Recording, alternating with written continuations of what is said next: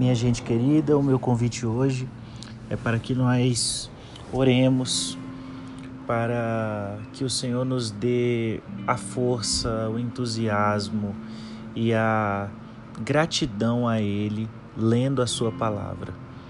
A minha intenção hoje é que nós oremos a respeito desse desejo necessário que deve haver em nosso coração, desse desejo insistente, persistente e perseverante de encontrarmos ao Senhor em Sua palavra.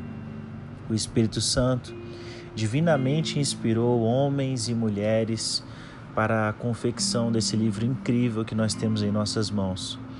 Que nós venhamos a dar, a, dar o valor ao sangue dos mártires que morreram tanto pela escrita como pela tradução, quanto pela fidelidade desse livro. Que haja em nosso coração um temor de Deus, da parte de Deus ao abrir essa palavra e que essa palavra não fique jogada, escondida, perdida em nossos armários ou criados mudos, que nunca a Bíblia venha a ser apenas o nosso livro de cabeceira e sempre na cabeceira e sempre na cabeceira, mas que a Bíblia venha ser a cada dia mais o nosso livro do trabalho, o nosso livro da cozinha, o nosso livro do, do carro, o nosso livro que nos acompanha, não só no coração, mas fisicamente também.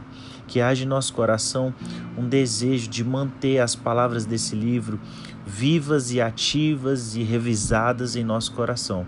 Que para isso a gente tenha força e persistência para sempre ler e estar diante desse livro.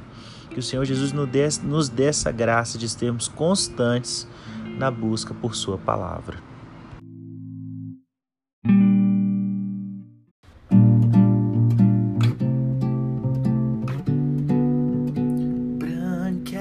Best.